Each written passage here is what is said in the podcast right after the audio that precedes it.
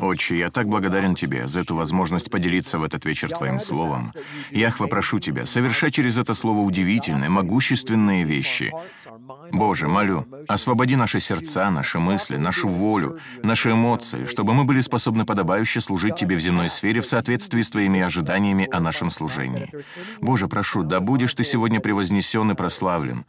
Если среди тех, кто меня сейчас слышит, есть кто-либо, кто ставит под сомнение заветы, которым он следует, или вообще сомневается в тебе, то, Господь, я молю о том, чтобы в этот вечер они разрешили это в своем сердце. Воскреси их, Господи, увлеки их в свои сети и возврати к своему престолу. Яхва, мы благодарим Тебя за Твой характер и воздаем Тебе славу за это послание, которое Ты дал на этот Песах. Аминь. Аминь и аминь. Аминь, аминь. Хорошо. Начнем. Сегодня мы продолжим тему о Песахе как вы видите по декорациям. Мы опять будем говорить об этом, и сегодня мы рассмотрим очередную тему, связанную с Песохом или с весенними праздниками Господними. Итак, сегодня речь пойдет о выкупе первенцев. Я хочу провести некоторые общие параллели, показывающие суть Песаха, и особенно тем из вас, кто смотрит это видео и, возможно, впервые открывает для себя понимание весенних праздников Господних. Для вас крайне важно познакомиться с некоторыми историческими свидетельствами и ветхозаветным законом о выкупе выкупе первенцев, узнать, как они могли быть выкуплены. Вот о чем сегодня пойдет речь. Итак, приступим. Бытие, глава 3, стих 21. «И сделал Господь Бог Адаму и жене его одежды кожаные, и одел их». Хочу задать вопрос. Из шкуры какого животного были сделаны эти одежды?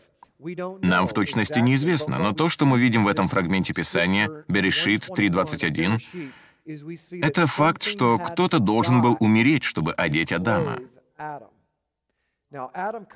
Адам для того, чтобы покрыть себя, мог использовать самые разные материалы.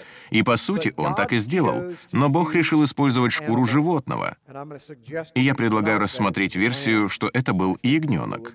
Думаю, по мере того, как мы будем продвигаться вперед, вы с ней согласитесь. Адам был первенцем, Божьим сыном. Творец потребовал оплату за первородный грех Адама. Все библейские концепции от бытия до откровения вращаются вокруг нескольких тем. Одна из них — брак, свадьба. Также большая часть Писаний имеет отношение к первенцам.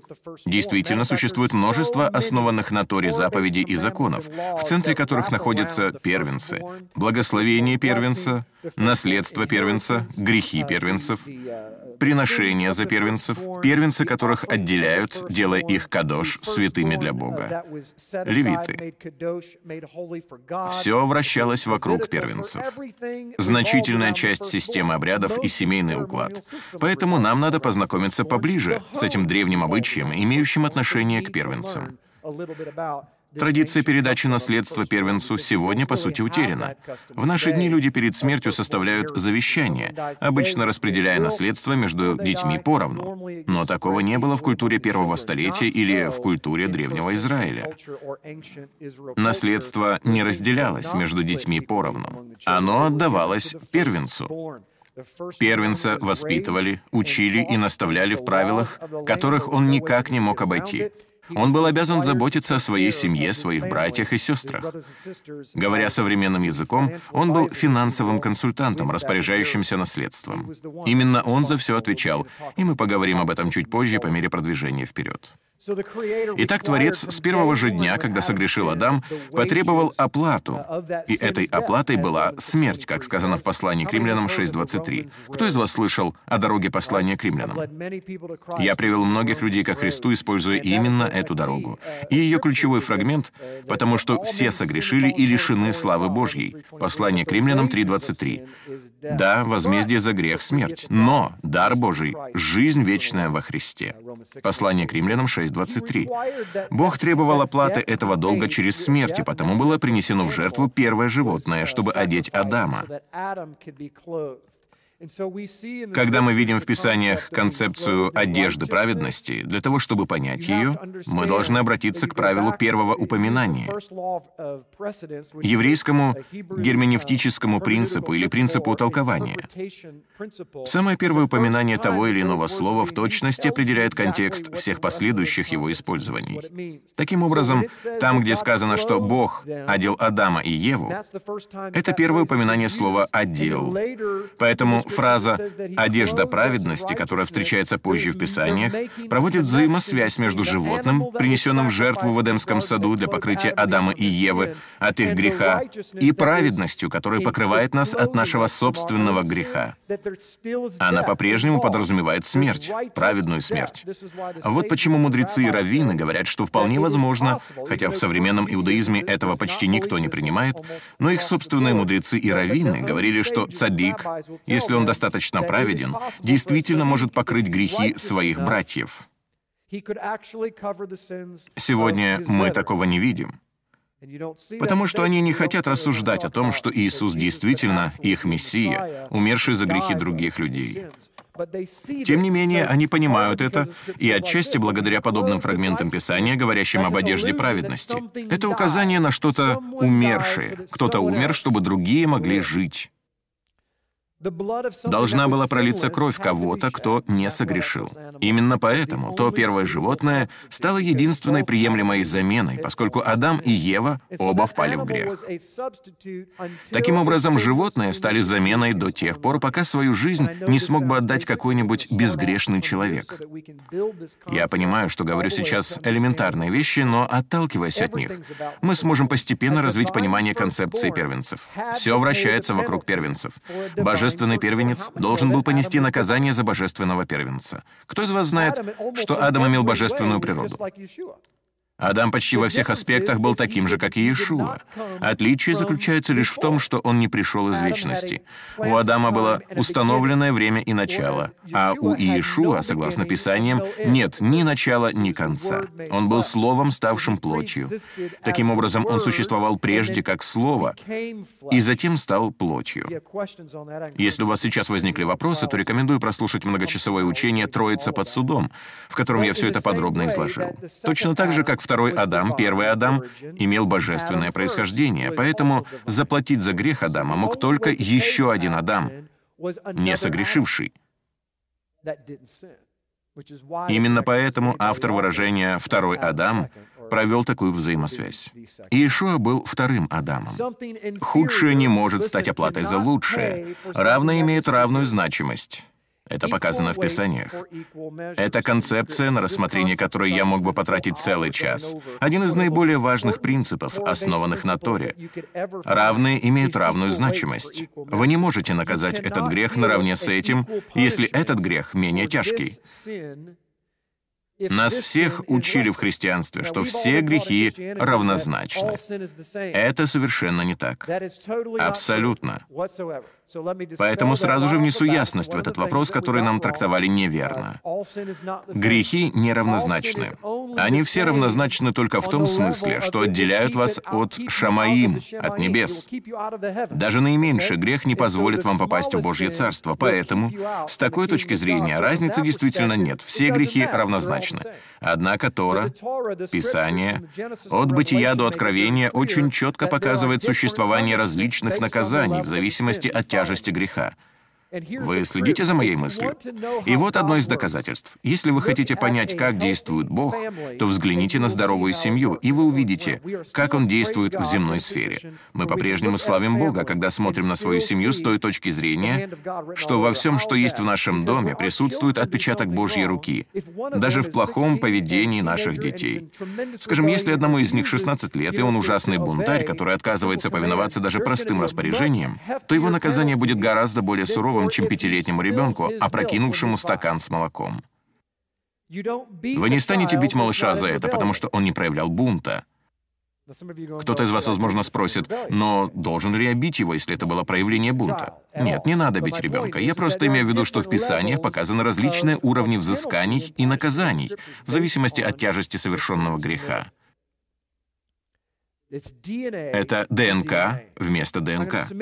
Предлагаю вам поразмышлять над тем, что смерть Мессии и его приход, чтобы стать заместительной жертвой за наш грех и принять наше наказание, были всецело обусловлены дефектом, возникшим в ДНК в результате греха Адама. Адам, когда он жил в Эдемском саду, был покрыт совершенным светом. Кто из вас помнит, что же случилось с лицом Моисея, когда он спустился с горы, проведя там время с Богом? Он превратился в изобретение мистера Эдисона, в лампочку. От него исходил свет. Оно сияло, потому что Моисей побывал в Божьей славе, а Бог есть что? Свет. Писание называет его совершенным светом. А это, кстати говоря, совокупность всех цветов радуги. Совершенный свет белый, то есть содержит все цвета. Таким образом, Бог — это все, все совершенные характеристики, все цвета, и Он изгоняет всякую тьму. Поэтому мы не должны удивляться, что ангел из книги Откровения, которого увидел Иоанн, был какого цвета? Белого. Почему все ангелы белые? Почему одеяние Мессии белое? Потому что, находясь в Божьем присутствии, они впитывают его. Кем, согласно Библии, вы должны быть? Светом мира. О чем это говорит? Вы не можете выкрасить себя в белый цвет. Фарисеи пытались сделать это в первом столетии. Они были побеленными гробницами. Они пытались своей религиозностью достичь хорошей репутации у окружающих, потому что были ориентированы на это изначально. Но источник света, исходящего от вас, не находится во внешних дворах. Он исходит из внутреннего двора из святое святых. А это происходит только в том случае, когда вы пребывали в Божьем присутствии. Вот почему вы говорите о ком-то «этот человек очень помазанный». Почему он помазанный? Наверное, потому что проводит в Божьем присутствии больше времени, чем вы или кто-то другой. И так возник дефект в ДНК, потому что Адам и Ева были полностью покрыты светом. Что же произошло дальше? Они съели плод дерева познания добра и зла, и первенец умер.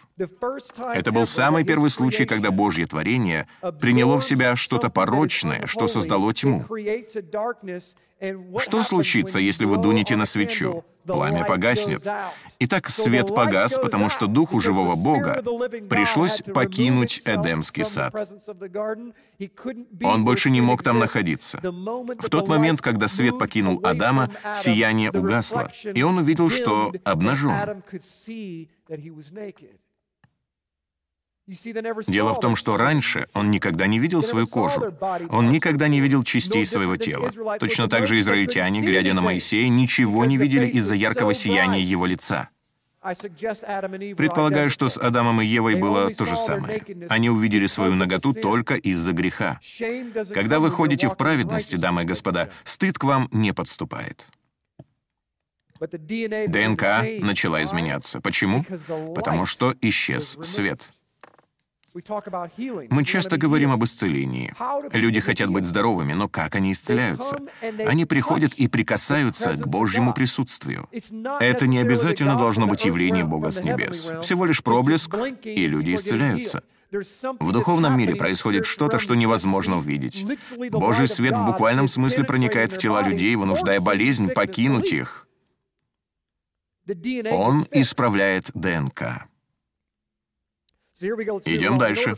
Для того, чтобы Адам мог продолжать служить Яхве, он должен был искуплен кровью. Для него не существует иного пути даже для существования, только искупление кровью, потому что за грех Библия призывает наказывать смертью. И, кстати говоря, почему это так? Почему требуется смерть? Неужели Бог хотел убить Адама в Эдемском саду? Нет. Почему же Библия говорит, что реакцией на наш грех является смерть? Потому что Бог ясно дал понять, я не могу существовать в присутствии греха, я свет. Ответьте на вопрос, каким образом Он удерживает Вселенную? Что об этом говорит Библия? Посредством чего? Его Слово. Его Слово — это чистота, это свет, исходящий из Его уст, подобно мечу, и оно держит Вселенную. Если Бог когда-либо прекратит говорить, и из него перестанет излучаться свет, то мир распадется. Это то, что называют смертью. Поэтому, когда мы согрешаем, можно сказать, что Божий свет начинает отдаляться от нас, и это создает тьму. Там же, где нет Яхва, присутствует смерть.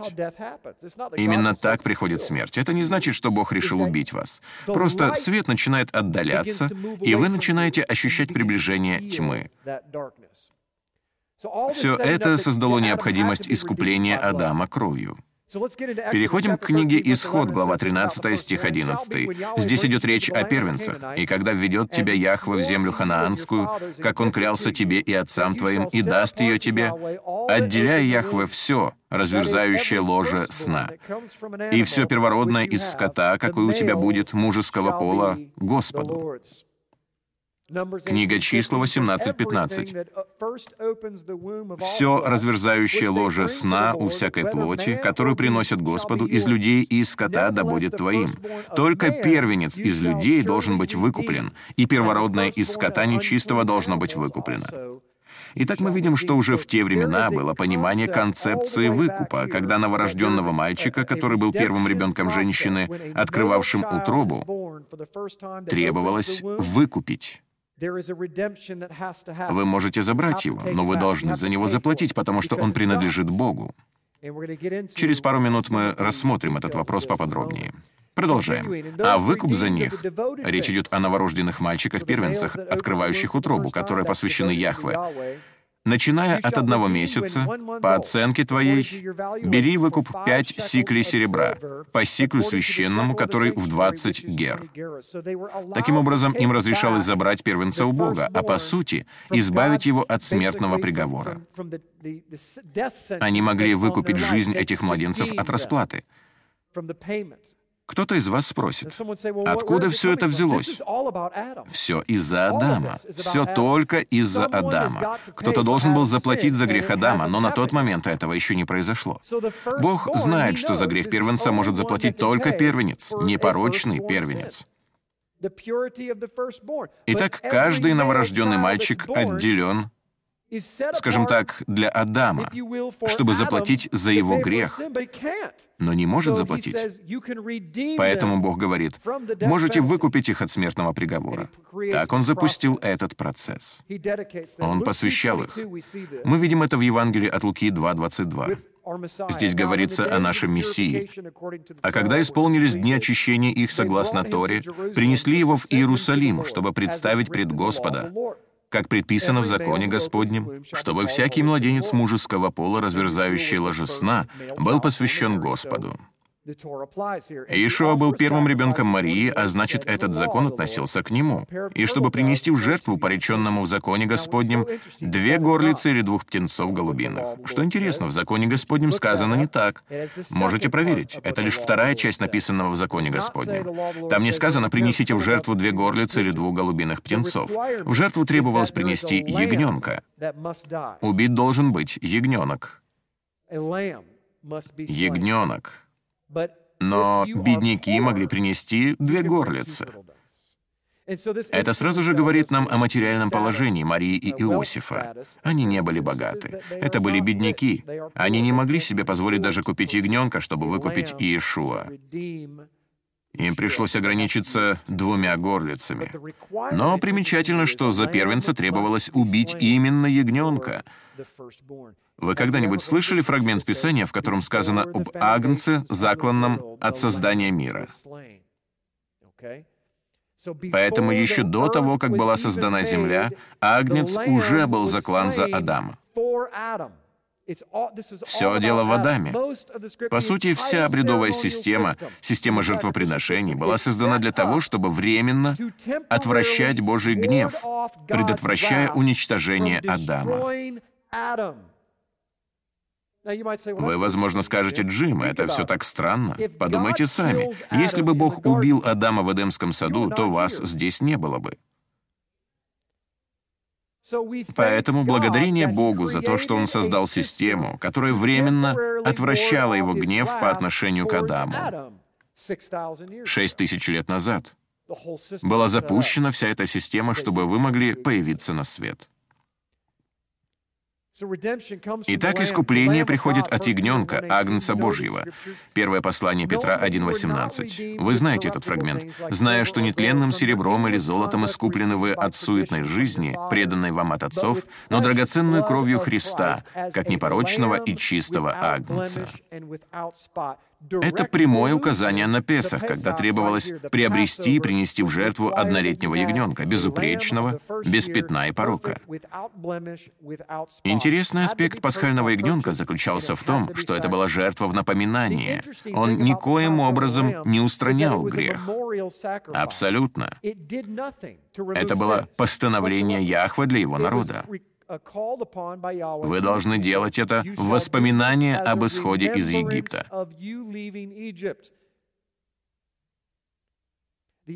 Примечательно, что в комментариях еврейских толкователей древности, написанных тысячу, полторы тысячи лет назад, раввины рассматривали Песах, первый день опресноков, как начало Нового Завета.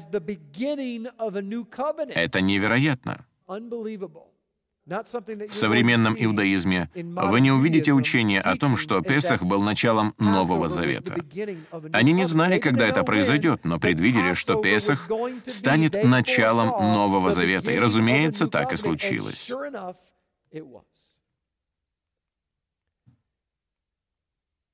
Послание к Колоссянам, глава 1, стих 13 и далее.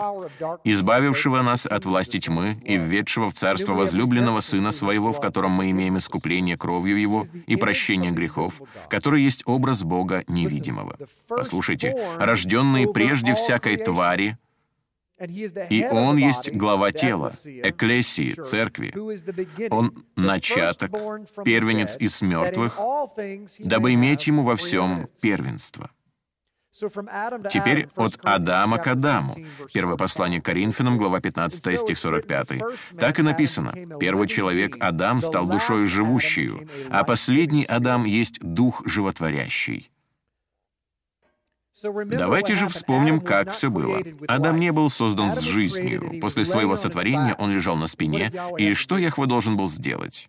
Искусственное дыхание. Бог сделал Адаму искусственное дыхание, вдохнул в него жизнь, и сказано, что Адам стал живой нефеш, живой душой. Его разум, воля и эмоции ожили от Духа Божьего. Это удивительное пророчество. До тех пор, пока внутри вас не задышит Божий Дух, вы, по сути, мертвы. В вас нет жизни. И даже после того, как вы ожили, вам необходимо, чтобы Он постоянно дышал внутри вас, принося свежесть. Никто не любит застоявшийся воздух, правда? Именно поэтому мы любим весну, когда мы открываем все окна. Ведь это так чудесно. Люди говорят, нам нравится этот запах, нам нравится этот свежий воздух. Вы должны получать освежение от Бога. Существует взаимосвязь между Адамом и Иешуа. Я знаю, что это выглядит чем-то элементарным, но думаю, мы копнем немного глубже, чтобы выяснить причины существования такой тесной взаимосвязи и почему апостолы называют их обоих Адамом. Иешуа назван Адамом, и Адам назван Адамом. Жаль, что я не приготовил слайд с древнееврейской письменностью, но кто-нибудь из вас знает, что означает слово «Адам»? Божественная кровь. Вот почему оба названы Адамом. Одна из трактовок, одно из значений слова «Адам» — кровь, божественная кровь. Послание к Титу 2.14, который дал себя за нас, чтобы избавить нас от всякого беззакония и очистить себе народ особенный, ревностный к добрым делам. Итак, Он избавляет нас, но затем что-то требует. Если бы вы были израильтянином, то, услышав слово «искупил», в точности бы знали, что оно подразумевает. И сейчас мы выясним, что оно означает.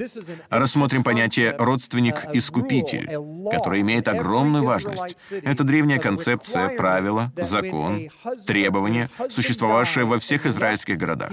Если муж умирал, оставляя жену свою бездетной вдовой, закон требовал, чтобы ближайший родственник женился на ней, и она родила от него ребенка. Он должен был заботиться о ней. И не только это. Когда муж умирал, не оставляя жене первенца сына, который передал бы дальше его имя, ближайший родственник был обязан жениться на ней, чтобы она родила от него сына для сохранения фамилии. Сейчас, наверное, каждый из сидящих в зале мужчин подумал о своей невестке. Правда? Хорошо.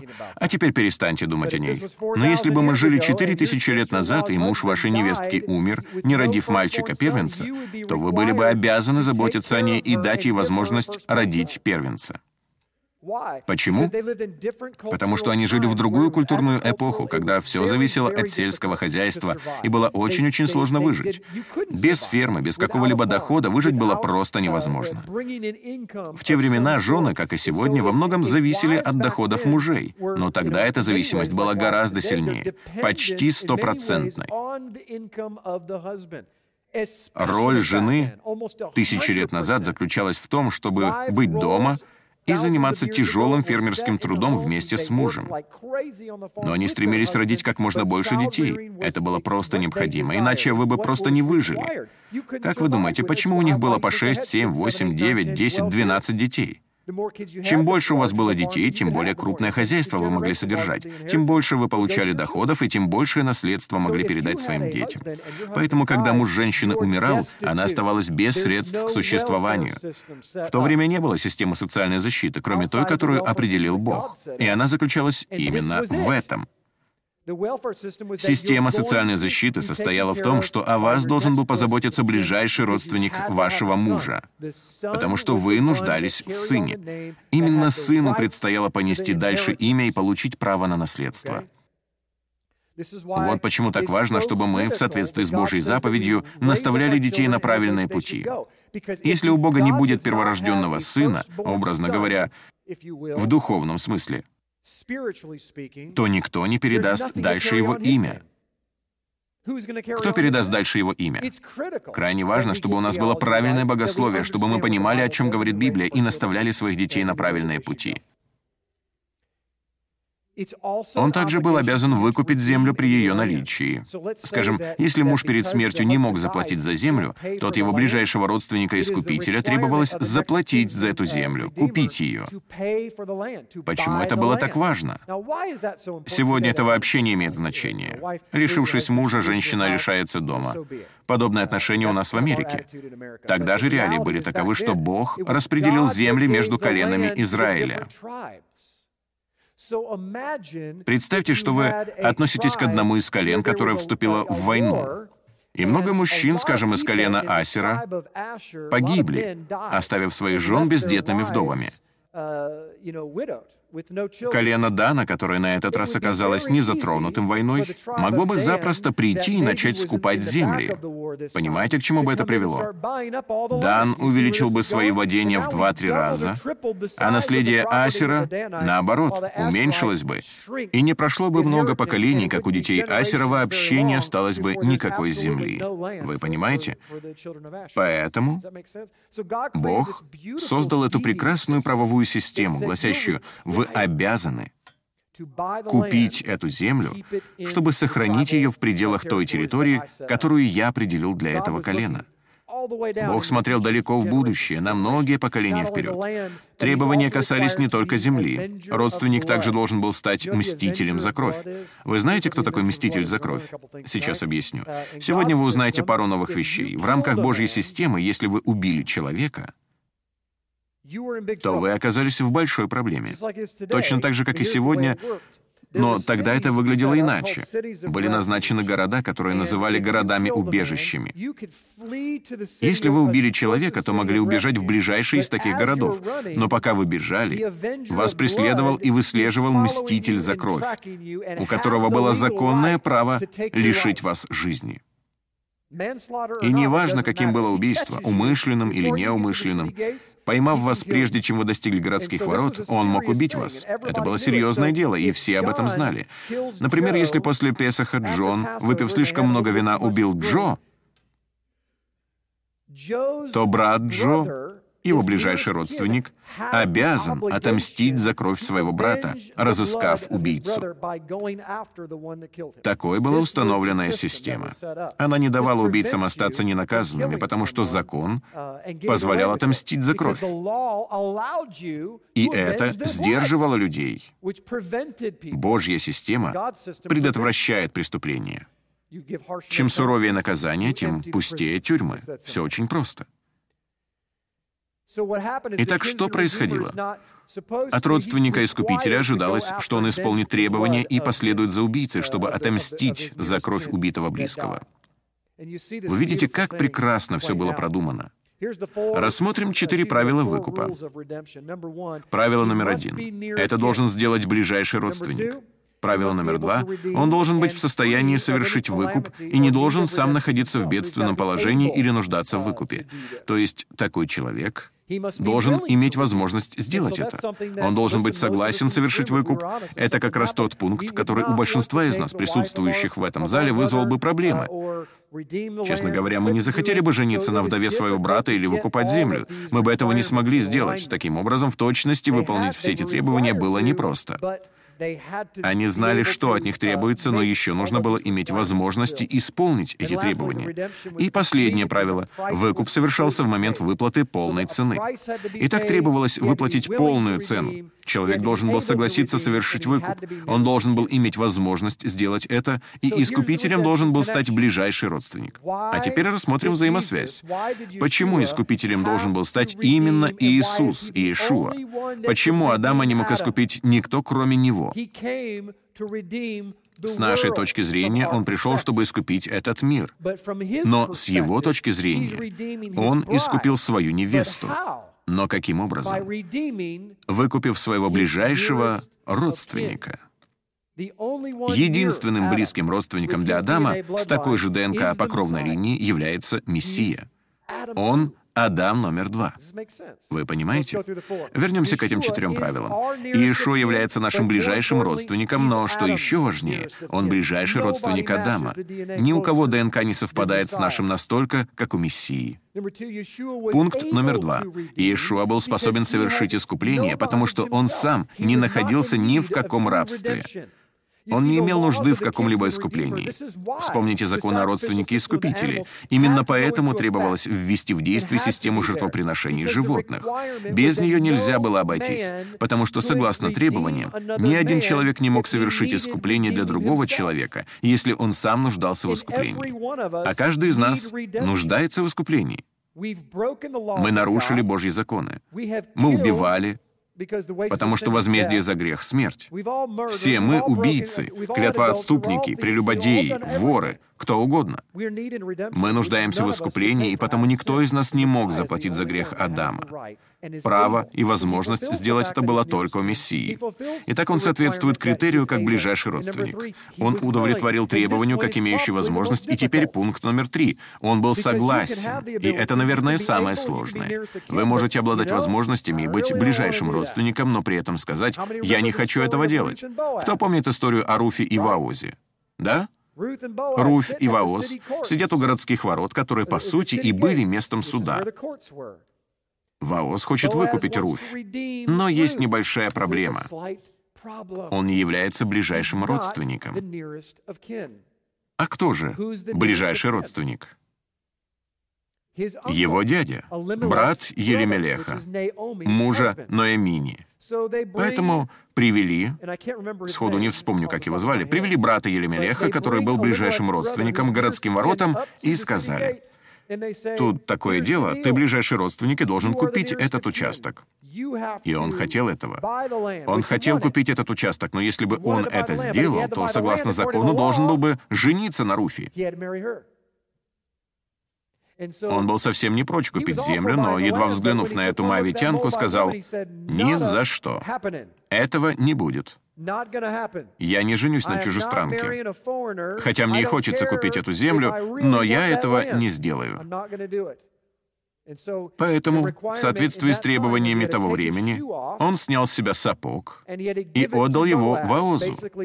Этим он, по сути, сказал, «Я уступаю, передаю тебе свои права как родственника-искупителя. Действуй».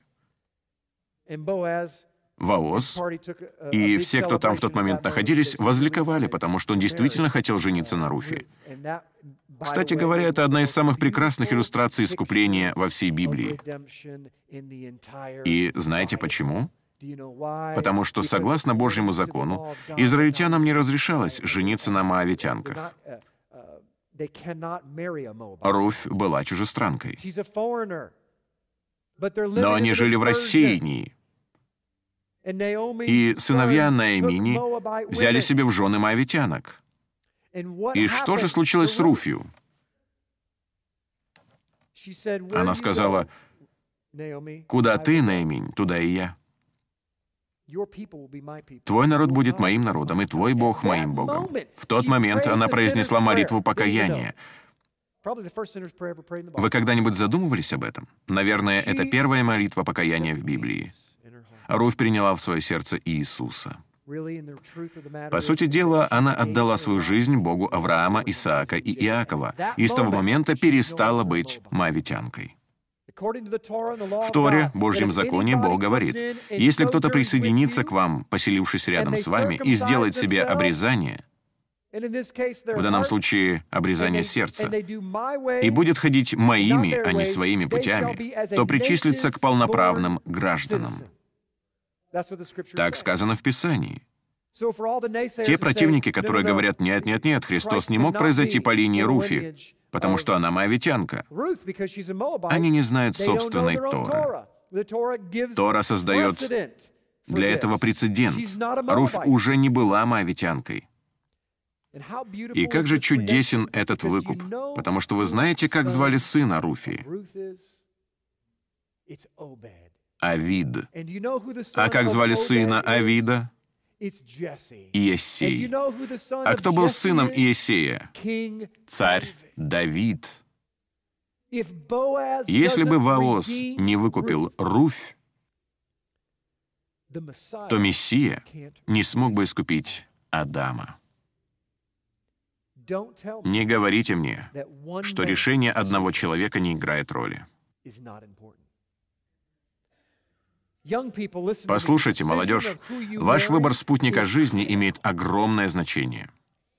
Решения, которые вы принимаете, определяют судьбу будущих поколений. Не принимайте их, руководствуясь эмоциями. Это тема для отдельного учения.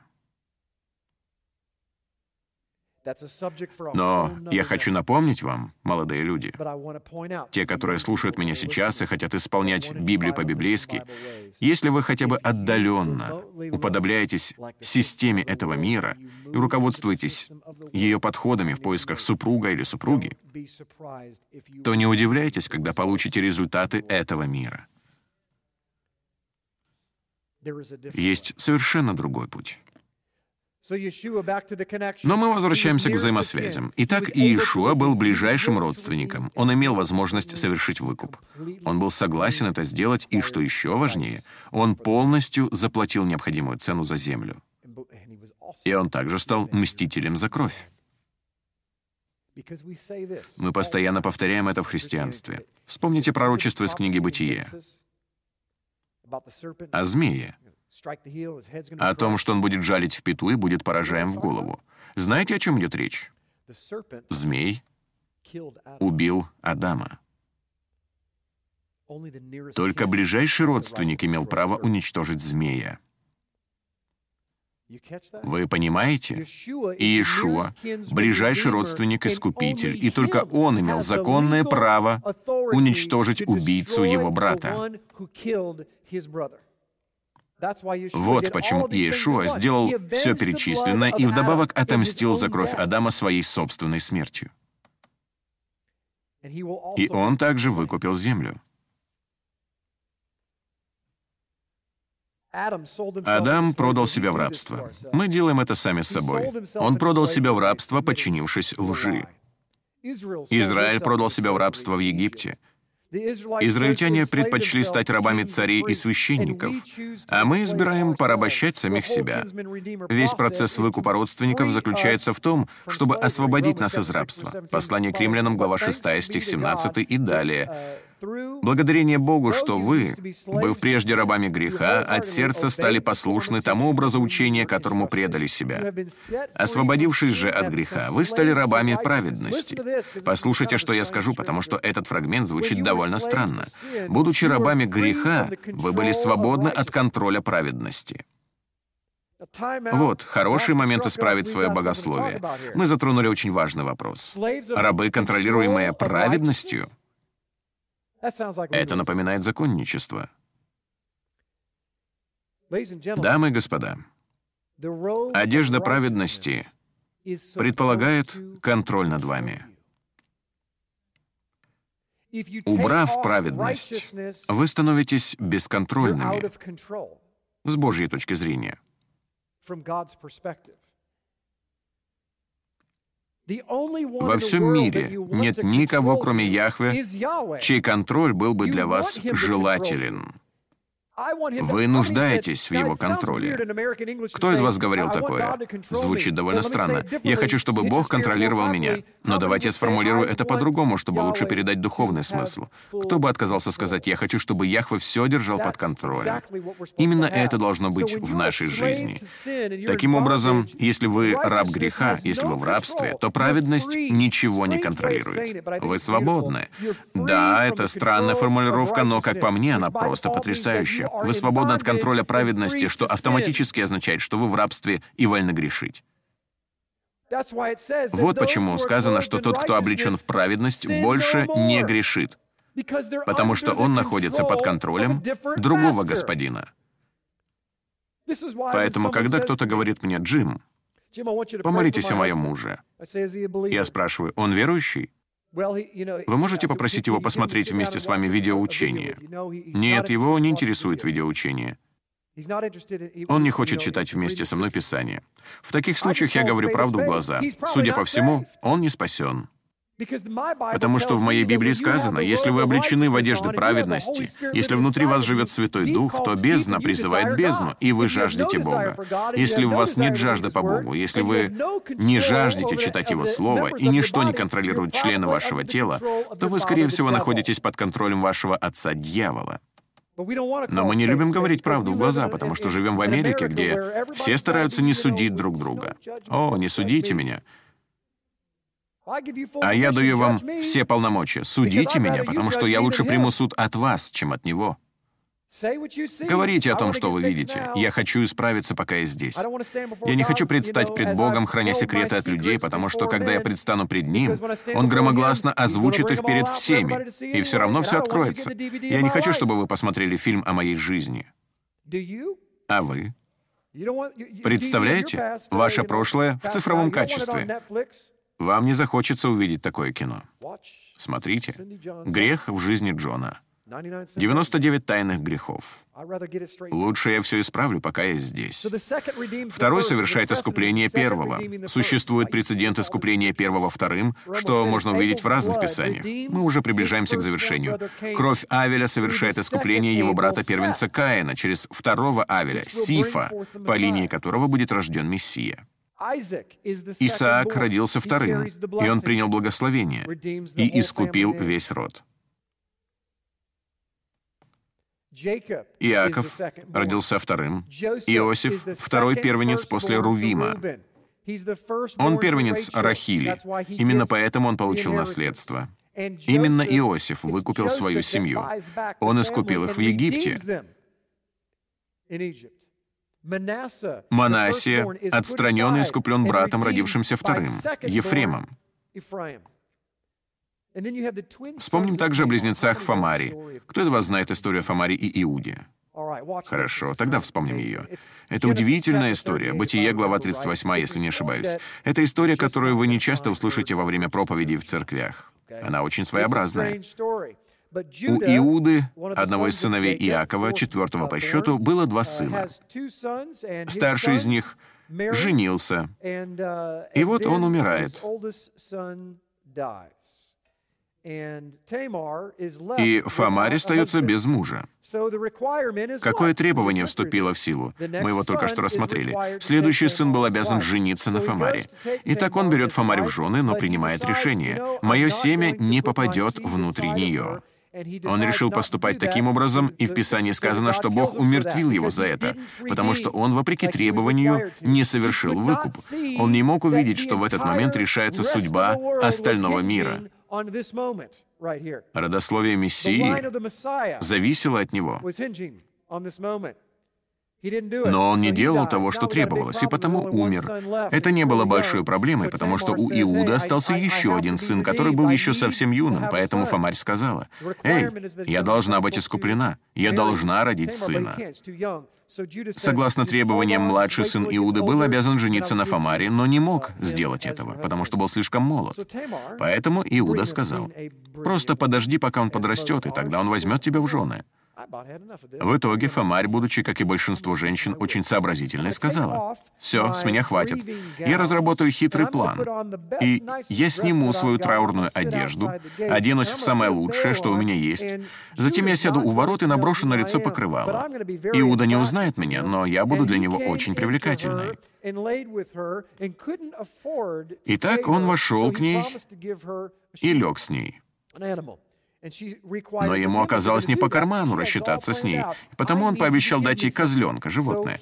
Тогда Фомарь потребовала, «Если так, то где гарантия, что ты не обманешь? Дай что-нибудь в залог». В результате Иуда отдал ей свой перстень с печатью, перевязь и жезл.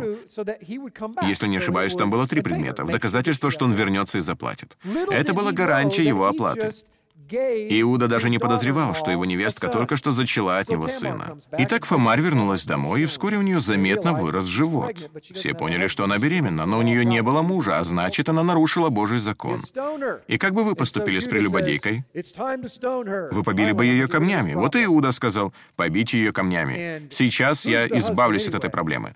И, кстати, кто отец ребенка? И Фомарь сказала, тот, кому принадлежит вот это, папочка.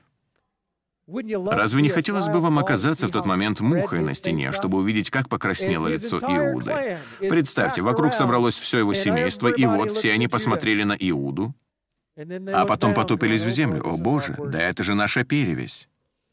И тогда Иуда сказал следующее. «Она более праведная, чем я». Он больше ни разу не лег с Фомарию, но она родила сына, точнее, двух близнецов. И вот как их звали. Первым родился Фарес. Он был первенцем. В древнееврейской письменности его имя записывается как Пей, Реш и Айн, что означает «уста и голова опущены, как у нуждающегося». Запомните, мы вернемся к этому через минуту. Фарес. Если вы помните эту историю, первенец высунул из утробы руку, и к ней привязали красную нить. Верно? Чтобы показать, что это первенец. Но он решил, мне здесь так тепло, я не хочу выходить. И вместо него первым решил выйти его брат. Таким образом, рожденный вторым родился первым. Но на руке настоящего первенца была красная нить. Хотя, по сути, первым родился рожденный вторым. Вы еще не запутались? Хорошо. Итак, Фарис — это тот ребенок, на руке которого не было красной нити. Зара родился вторым, хотя, по сути, именно он должен был стать первенцем. Это на его руке была красная нить. Что же означает его имя? Это плуг, меч, вав с короной, глава Откровения. Зайн Реш Хей, глава Откровения. Лук или меч — это глава Откровения. Это имя, которое гораздо больше подходит первенцу. Что же происходит, когда рожденный вторым совершает искупление первенца? Последняя буква. Взгляните на этот слайд. Буква «Айн», что значит «опускаться» становится возвышенной потому что последняя буква в имени Зара — это «хей», что значит «поднимать» или «приносить откровение», «лицезреть». Итак, смотрите, что происходит с именем, если его изменить, во что оно превращается. Красная нить была на рожденном вторым. Это рука Яхве, Иешуа, который в конце концов искупил своего близнеца и возвысил его. Мы видим здесь всю историю. Иешуа — это Адам, рожденный вторым, но, строго говоря, поскольку он существовал еще до начала времен, он первенец. Таким образом, рожденный вторым с красной нитью на руке, то есть Иешуа, в действительности совершает искупление первенца. с земной точки зрения. И когда это произошло, он изменил имя на Пей Решхей, уста главы, приносящие откровение. И это имя — корневая основа, краеугольный камень слова «фараон». Да, вам всем говорили, что фараон — плохое слово. Мы к этому привыкли, но знаете, что фараоны в действительности могут быть и хорошими. Помните, что сказал Бог? Иногда у вас будут хорошие цари, хорошие фараоны, иногда не очень хорошие, но фараон означает уста и глава, открывающая, приносящая откровение. Таким образом, он взял Адама, рожденного первым, который согрешил, и возвысил его, сделав его царем. Вот что сделал второй Адам. Иешуа, рожденный вторым, возвышает первенца, чтобы он мог стать устами главы, дающими откровение.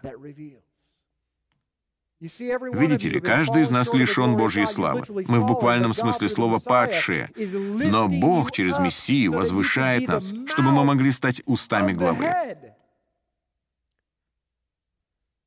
Я уверен, что в какой-то момент в этой проповеди кто-нибудь скажет «Аминь».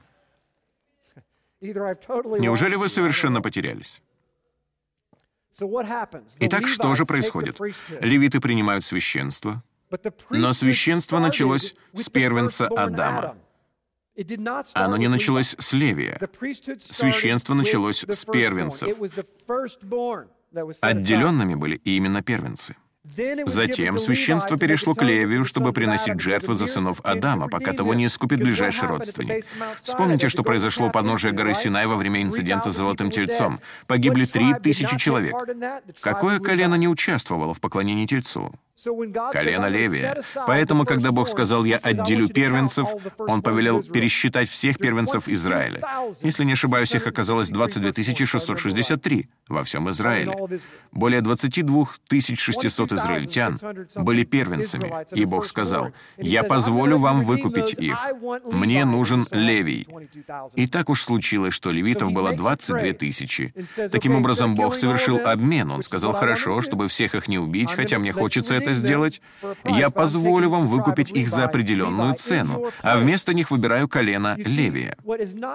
Уча о выкупе первенцев, редко говорят о том, что целое колено Левия стало жертвой для защиты первенцев Израиля.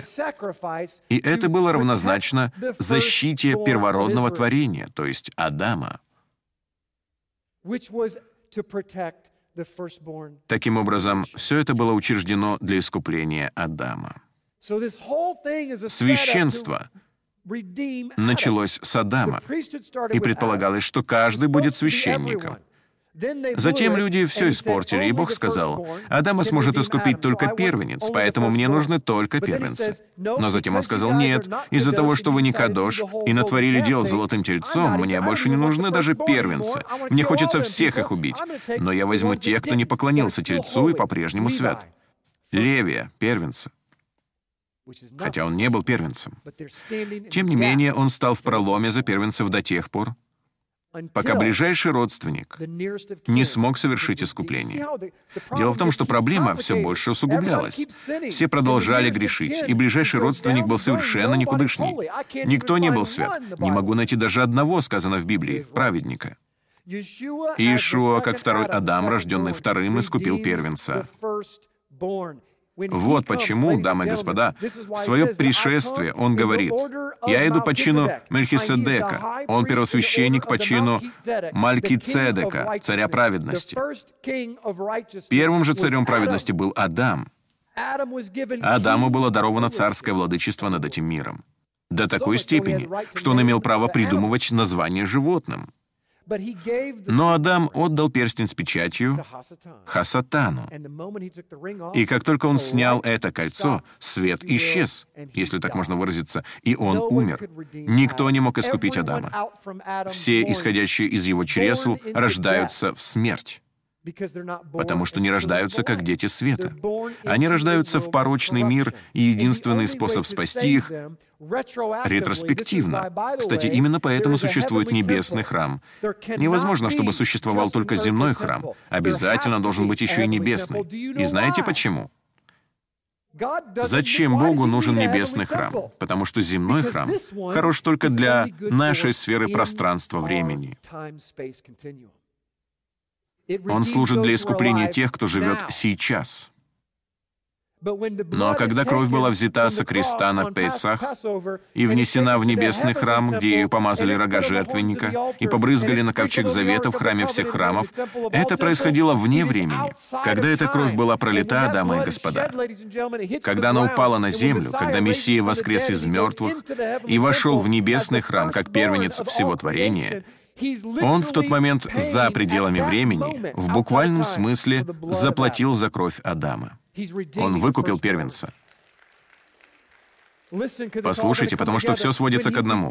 Когда он искупил царя-первенца, вы, ретроспективно, вне пределов времени, во всех поколениях от Адама до наших дней, все стали царями и священниками. Все это вне времени. Именно поэтому он говорит, «Я первосвященник по чину Малки Цедека, Адама. Я в его генеалогическом дереве, и если кто-то умирает в моей крови, пролитой за них, то они также в моем генеалогическом дереве и являются царями и священниками по чину моему. Это не умаляет того, что Бог говорит о своем плане для левитов в тысячелетнем царстве. Но левиты, послушайте, это не цари. Они служители в храме, крайне необходимые. Но Бог говорит о существовании того, кто выше. Существует определенный порядок. Насколько же далеко вы хотите вернуться назад? Я не хочу возвращаться к горе Синай. Я хочу пройти весь путь, до самого царя Салима. И я хочу быть одним из тех, кто искуплен кровью Агнца еще до начала времен. Я хочу ходить в своем венце праведности и в своей одежде праведности, которая будет ежедневно изменять меня. Я хочу ходить в Божьем свете.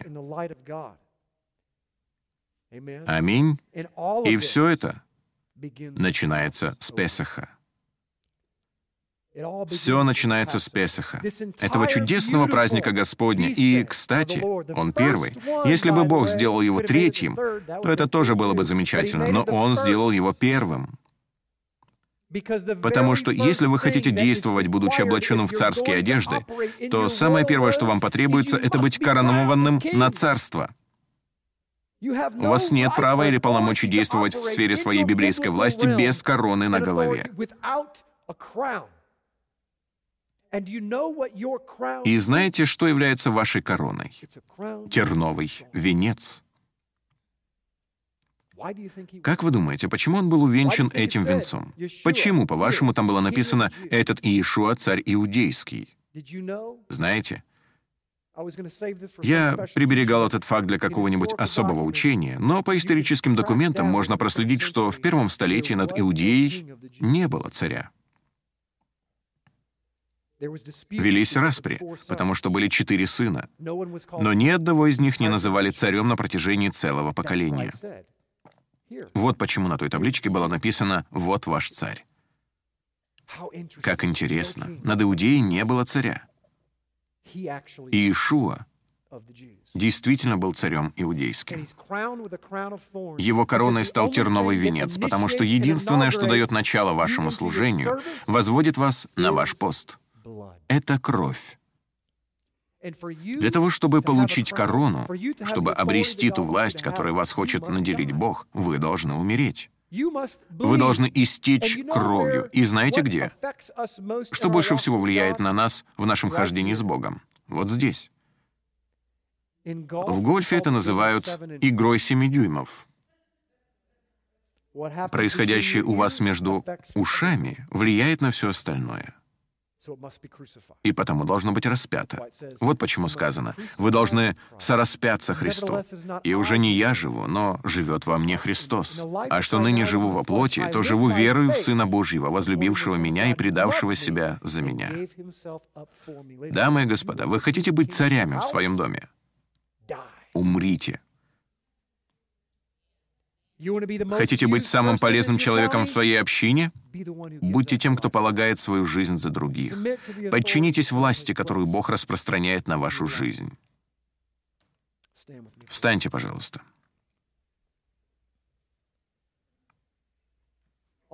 Значимость пасхального агнца беспрецедентна во всех смыслах. Потому что Он искупил Адама и всех его потомков, вплоть до нас с вами, даруя всем, кто ассоциирует себя или соглашается с этой жертвой, право стать царями. Право. Тем не менее, силу и власть над врагом в вашей жизни вам дает терновый венец. Мало кому из нас нравится ощущение впившихся в голову шипов.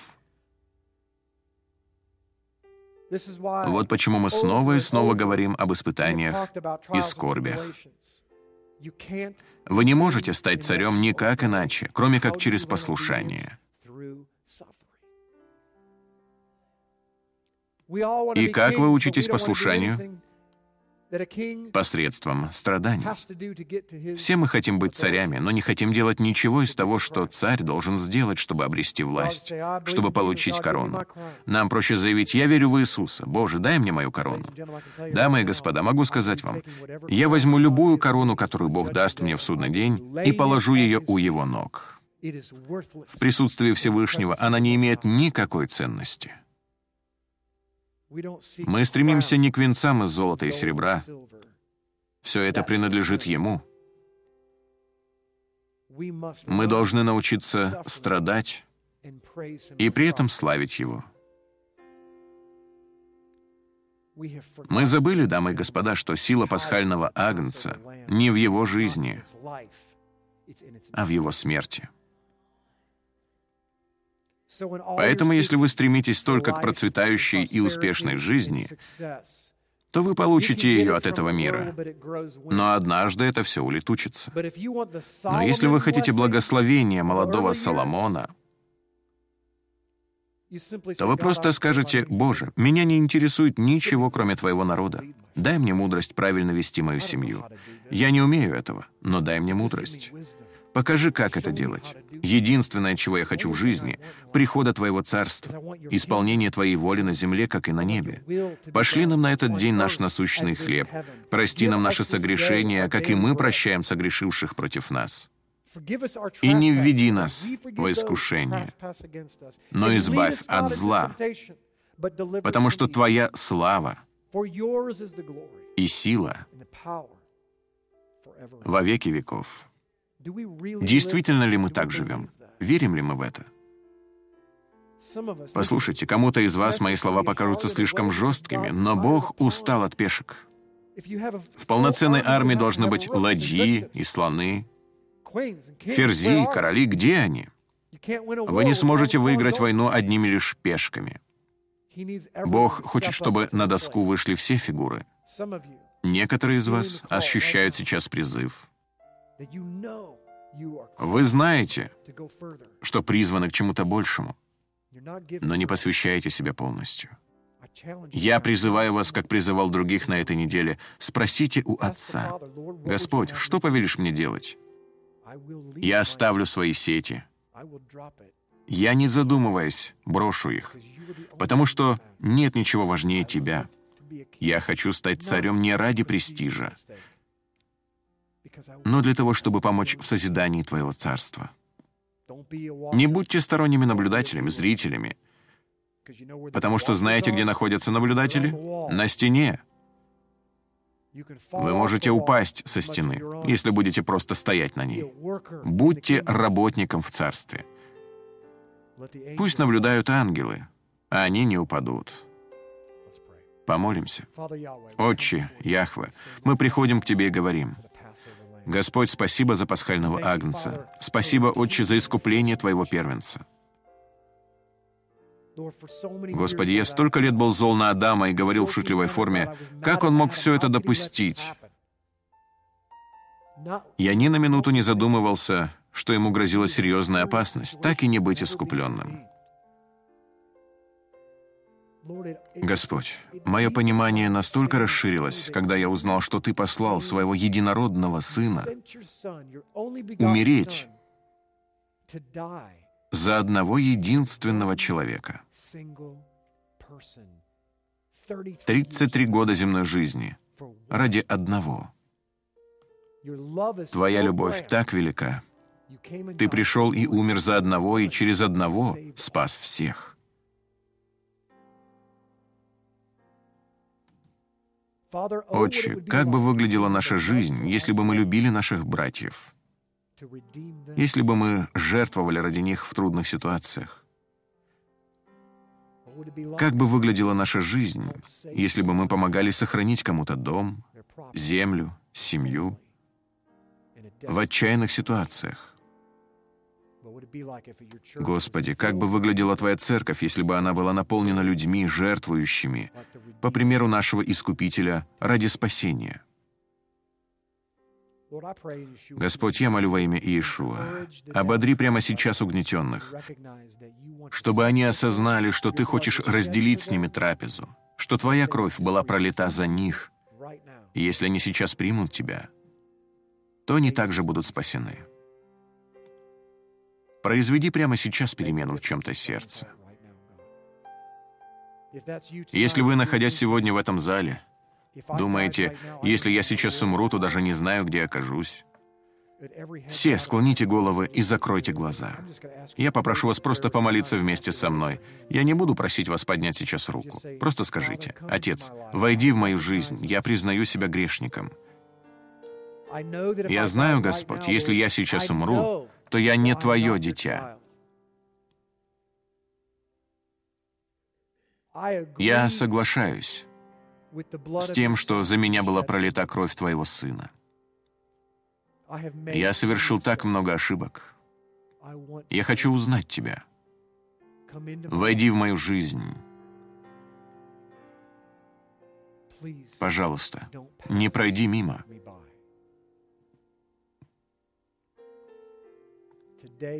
Этот день может оказаться для меня последним.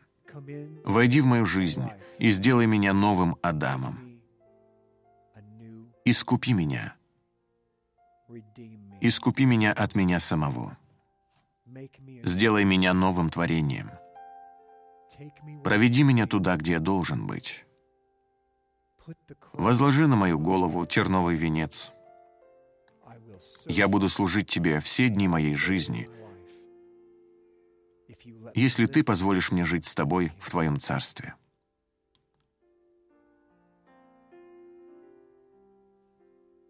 Боже, учи меня служить Тебе, и я буду послушен.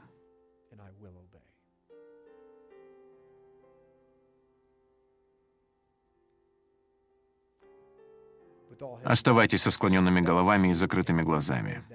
Если вы только что молились этой молитвой, поднимите, пожалуйста, руку, чтобы я увидел, где вы. Я хочу помолиться о вас. Спасибо. Еще кто-нибудь?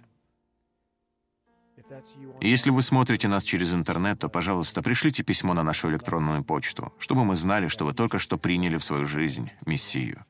Ангелы сейчас радуются. Позвольте вам кое-что сказать. Если вы ищете Господа Бога всем своим сердцем, разумом, душой и силой, то спустя год вы уже будете совершенно другим. Потому что начнете открывать для себя воду с небес, которая омывает и очищает вас. Библия говорит, если вы молились такой молитвой и были искренни, если вы пошли за своим равви, то вы спасены. Теперь живите так, как жил ваш равви. Аминь. Боже, благодарю Тебя за этот вечер. Прошу, благослови свой народ, Господь, во всех концах земли.